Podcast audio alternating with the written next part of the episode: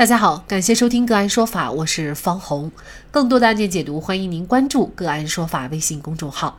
今天呢，我们跟大家来聊一下石家庄一大爷砸楼梯，霸占通道五年，想上楼先交五十万。上下楼原本是一件非常稀松平常的事儿，可是这对于石家庄一小区的住户来说，已经变成了多年梦寐以求的奢侈事情。石家庄新乐市紫玉花园三号楼四单元的十个住户被一个窝心的事烦恼了五年，因为拥有一楼、二楼的住户王大爷认为这个楼梯是他们家的，所以就砸断了二楼通往三四五六七楼的楼梯，不让这些住户回家。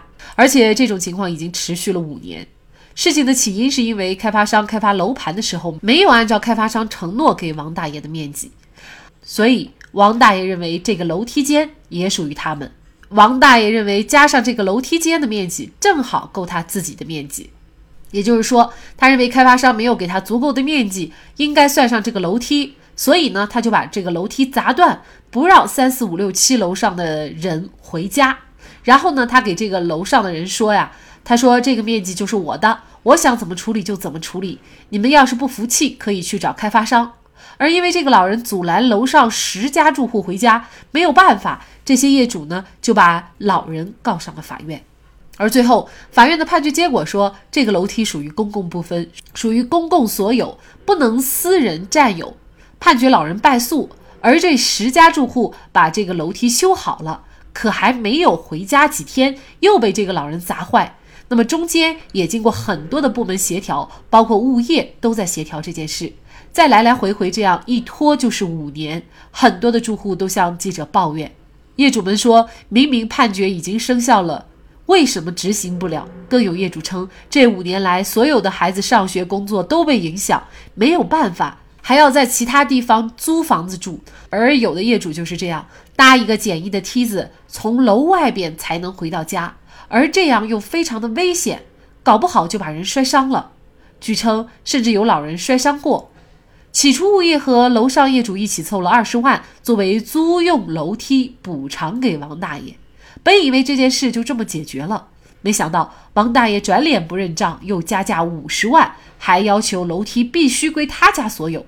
而且法院已经判决，王大爷有义务把楼梯恢复成原样，同时开发商也应当承担违约责任。遇到如此嚣张跋扈的王大爷，难道法律真的对他没有办法吗？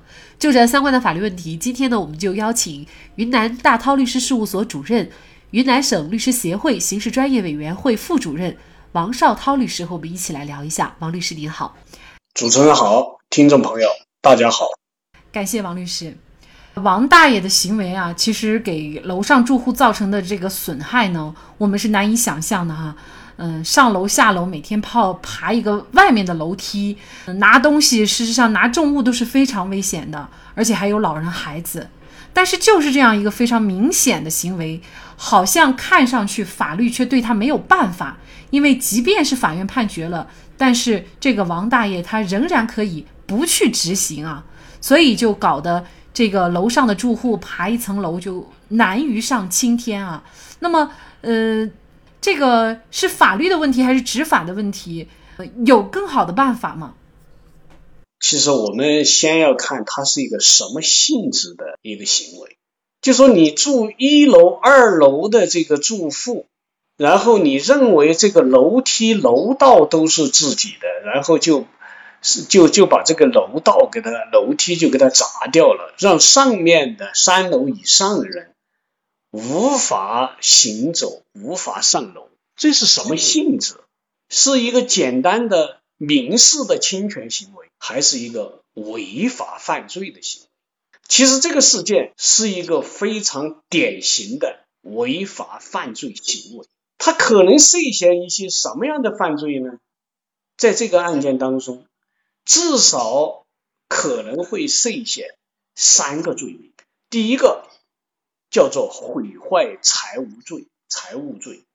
这个楼道楼梯是属于公共的财产，你把它毁掉以后，它如果金额达到一定的量，它就可能构成毁坏财物罪。第一个罪，第二个罪叫做拒不执行人民法院的判决裁定罪。人民法院已经做出了生效的判决，要求你恢复原状，要把楼道，你不得破坏这个楼道，不得影响楼上住户的通行。而且你如果你砸烂以后，你要恢复原状，但是你拒不执行，就是第二个罪，拒不执行人民法院的判决裁定。第三一个罪非常符合或者契合的一个罪，叫做寻衅滋事罪。根据我们刑法的规定，专门有这么一条，叫强拿硬要或者任意毁损、占用公私财物，情节严重的寻衅滋事罪。那么你你把这个楼道砸毁以后，让三楼以上的人根本没法回家，然后导致了那么多家很多人他都甚至于就搬走掉了，这个情节是其实是非常严重的，所以。最有可能的构成就是寻衅滋事罪。那么，为什么像这种明显的违反了法律、呃涉嫌违法犯罪的行为，长期得不到解决，让这个这个事件造成了如此坏的影响？其实，这是我们的基层治理能力，或者说我们的这些基层组织的这种法治思维。执法的能力的问题是这个问题，而且实际上我们我们还可以和近期的什么莆田杀人案都是类似的问题。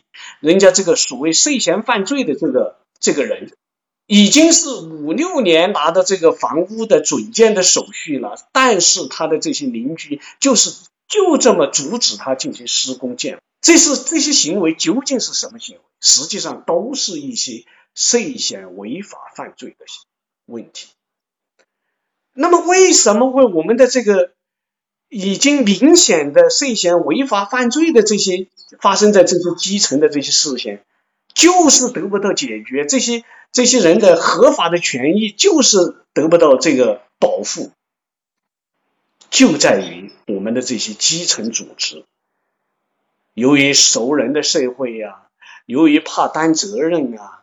或者由于其他什么样的原因啊，或者他就是这种法治的思维，他就觉得这这就是邻里之间的事情啊，这就是一些鸡毛蒜皮的事情，没多大的事情。他不知道，因为他没有这样的法治思维的话，他就不敢去亮剑，不敢去执法。而这种行为造成的最终的结果就是什么？就是谁谁最无赖，谁最流氓。那他在这个，他就最最就获得利益，他就最有理，最终变成什么？这最终就变成我们这个社会，它就不是个法治社会了，它就会变成一个流氓社会了。谁最流氓，谁就谁就有理，谁就得势了。所以它的危害是非常严重的。所以原因在哪？就在于我们基层组织的法治思维能力、执法能力。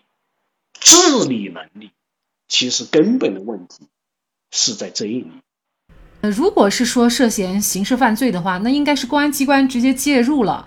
呃，但这个案件呢，却是这些嗯受害的楼上的住户去到法院去起诉，也就是公安机关不介入。那么法律上事实规定，这种刑事案件是公安机关是不是可不可以介入，而是必须要介入的？那么他如果不介入不立案的话，没有其他办法吗？因为这个案件的信息量呃有限，我们无法看清楚它背后是否有一些其他的因素。就说我们的上面三楼以上的住户是否进行过报案，这个情况我们是在这里是不清楚的。那么，如果这个事情这些呃合法的权益受到了侵害的这些人，已经向公安机关进行过报案。而公安机关不予处理、不予立案的话，这个是有可能涉嫌一个渎职的。如果公安机关在这个情况下不去明显已经违法犯罪的行为，不立案、不处理、不受理、不处理，那么有可能涉嫌渎职。那么我们就可以向纪委监察部门进行投诉或者进行控告。呃，但是这里面有个问题，就是说公安机关因为你是向法院进行起诉，所以我公安机关他不一定知道的。我不清楚这个这里发生了什么呀？所以你必须要进行报案。如果报案以后我不受理、不立案、不处理，哎，他才可能涉嫌一个渎职的这种这种行为。所以，首先你还得要有一个前置条件，报案的行为。在这件事情上呢，如果这些楼主想最好的解决这个问题，那么就是要立案。如果公安不立案，那么可能就要向上级的机关去去不断的去投诉反映，因为这个是属于必须立案的案件啊。对，刚才我说的就是这个情况，这是一个明显的一个违法犯罪行为，你不能当成一个民事案件来处理的。我们这里面是什么意思呢？这这这所谓的这个王大爷。他认为是开发商，然后少给了他房屋，或者说是因为合同上的什么情况，所以他认为那楼道都是他自己的，他不要让呃其他三楼以上的住户去通行。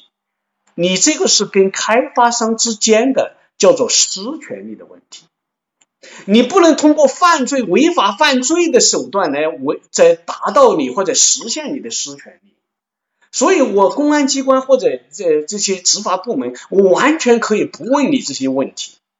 你这些问题，你可以去跟开发商进行沟通、协商、谈判、诉讼，你都可以有这个途径的。但是，你不能通过违法犯犯罪的行为来达到你的目的。它这是两个完全不一样的这个情况，我们不能混为一谈的。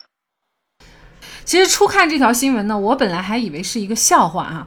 没想到在现实生活当中真真切切的发生了，就是嗯一个违法乱纪的行为，或者说一个已经是涉嫌犯罪的行为，居然呃这样的人还可以如此的嚣张跋扈，而被侵权的这一伙人一帮人啊一批人居然还可以这样忍气吞声，已经达到了酒家不能回的程度，然后呢他们还愿意。通过这个法律的途径来解决，但是显然到目前为止，他们所走的法律途径根本就没有解决好他们的问题。在这个案件当中，会让很多人觉得法律好像就是一个笑话。打了半天官司，依法维权的人得不到保护，而违法的人却没有得到半点的处罚。您觉得是哪儿出了问题呢？就是刚才其实我已经讲了，这就是一个执法水平的问题，法治思维的问题。执法能力的问题，或者叫基层的我们的社会治理能力的问题，如果不解决，其实我们所谓前两年的这个扫黑除恶，其实就要解决这些问题啊。像这样的行为，我们如果拔高一点，它就是一种恶呀，恶势力的恶呀。你已经侵犯了那么多人的不特定的那么多人的那些合法的权益，你这是一种恶势力的行为啊，就应该得到打击的呀。这实际上还是我们的，就是基层的治理能力、法治思维、执法能力是这个层面的问题。我们需要在这个上面要下一些功夫，或者说要做一些更深层次的一些治理，才能够解决好这些民事、这些权益的问题。俗话说：“远亲不如近邻”，谁都希望自己居住的小区里面，街坊四邻其乐融融，欢声笑语。王大爷的行为害人也不利己，他把对开发商的怒气发泄到了楼上十多户无辜的住户。五年了，楼上的住户把他当仇人，他在无形当中接受到了多少怨气和仇恨。所以，害人者终害己。好，在这里再一次感谢云南大韬律师事务所主任、云南省律师协会刑事专业委员会副主任王绍涛律师。